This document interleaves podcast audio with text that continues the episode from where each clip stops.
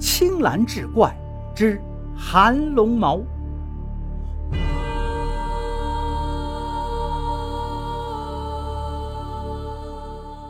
话说霸龙庄的庄主袁振武在外游玩时，忽然遇见一伙彪形大汉正在围殴一名女子，急忙拔剑上前救下那女子。领头的大汉喝道：“你是谁？胆敢多管闲事！”袁振武傲然地说：“霸龙庄，袁振武。霸龙庄威震天下，袁振武声名远播。”大汉一听，满脸惊愕，一挥手，急匆匆带着手下走了。女子走上前，抱拳道：“原来您就是大名鼎鼎的袁大侠，小女子福英红，感谢您搭救之恩。”袁振武急忙拱手还礼。福英红从小父母双亡，跟着师傅学武，流落江湖，卖艺为生。没想到被这伙强人看上，想要把她抢回去做那压寨夫人。袁振武邀请福英红到霸龙庄上小住数日，他欣然前往。福英红很会讨人欢心，袁振武对她是一见钟情，于是二人结为夫妻。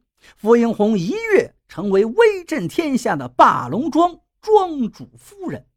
福英红缠着袁振武教授他寒龙毛，袁振武疼惜于他，答应下来。寒龙毛一入手，但觉寒彻骨髓。这是因为寒龙毛是玄铁所制。福英红很快就学会了招式，不由得心生疑窦。寒龙毛招式平淡无奇，何以让武林中人闻风丧胆呢？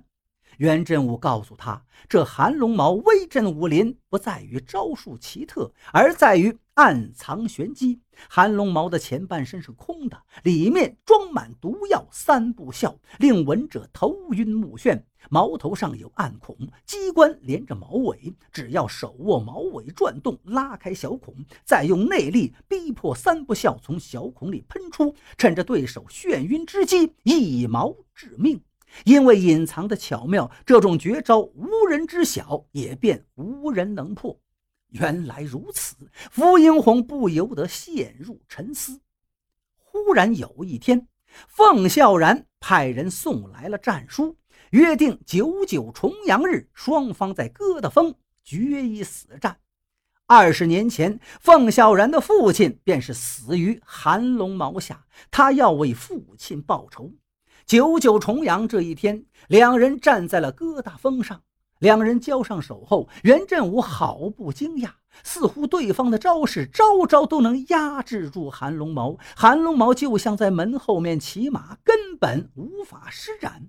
袁振武招式一变，手握毛尾，开始使用绝招。可是那凤萧然安然无恙，反手一刀便击中了袁振武的要害。袁振武扭头看向不远处的福英红，只见他满脸冷漠地说道：“毛杆里装的是玫瑰粉，根本不是三不孝。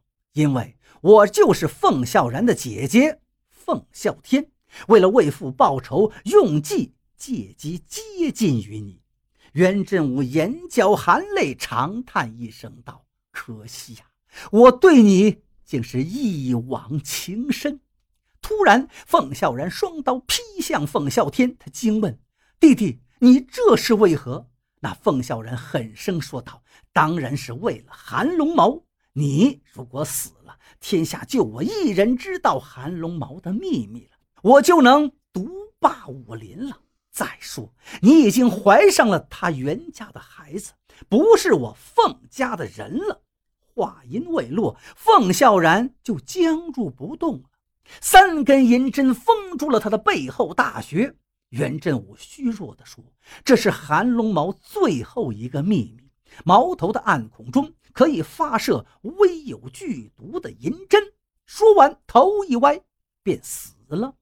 凤啸天捡起寒龙毛，狂奔而去。在一处尼姑庵里，凤啸天恳请老尼赏赐一粒打胎丸。老尼看见了韩龙毛，脸色微变，道：“这么说来，我儿子已经死了。”两滴清泪挂在腮边。凤啸天惊奇问道：“您是？”老尼反问道：“你可知道韩龙毛的秘密？”凤啸天凄然一笑，道：“无非是阴谋诡计而已。”老尼道：“错，我不妨说给你听。很多年前，机缘巧合之下，袁家得到了一块玄铁石，找来能工巧匠，打造成了一杆寒龙矛，配以暗器，便独步武林。但是经过几代人才发现，但凡使用寒龙矛的袁家人，寿命。都不长，大多数都是中年暴病而亡，只有一个一生未娶的人才寿终正寝。原来寒龙毛的寒气需要真元护体，一旦婚配就无法抵挡寒气入侵。于是韩家人规定后人不要轻易使用寒龙毛，因为袁振武执意要使用寒龙毛，发誓不娶。老尼一气之下，才在尼姑庵出家。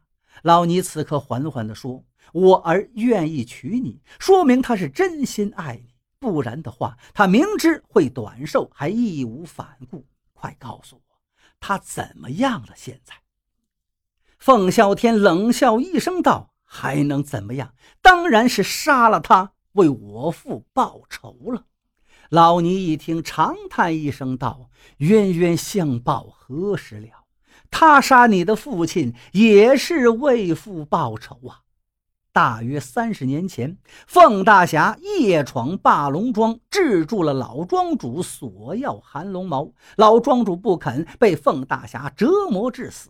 那一夜，袁振武被母亲抱着躲在深山里，才逃过一劫。这就是袁振武为何要使用寒龙毛的原因，他也要为父报仇。凤啸天此时杏眼圆睁，喝道：“胡说！我父亲不是这种人。”老尼从怀里拿出一只飞镖，道：“就因为这只飞镖，我破了一条腿。”凤啸天接过，上面一个“凤”字清晰，果然是他凤家之物。凤啸天提着寒龙矛转身而去，身后传来老尼的声音：“孩子，你要去哪儿啊？”凤啸天的声音飘然而至，道：“我要生下这孩子，抚养成人。”